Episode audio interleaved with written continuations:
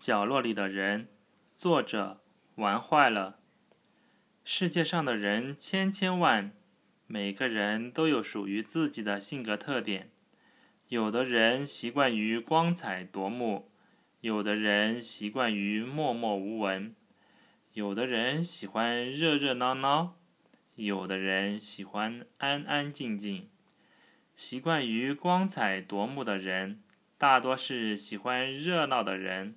热闹的人群，热闹的场面，让他们迫不及待地想展现自我。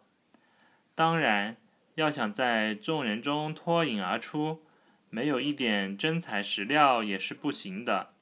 不管是才艺技能方面的，还是物质基础方面的，只有有料，才有展示的基础。习惯于默默无闻的人。大多是喜欢安静的人，喜欢安安静静的坐在角落里，静静的看着众人的表演。是他们没有才吗？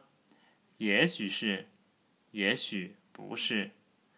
有的人确实才艺有限，感觉不够出类拔萃，勇气也不够大胆包天，因此只是默默的坐在角落中。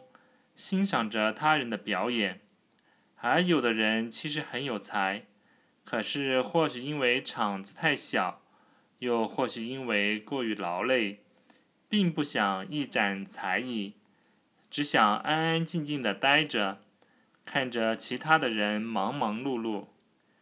C 位也好，角落也罢，开心就好。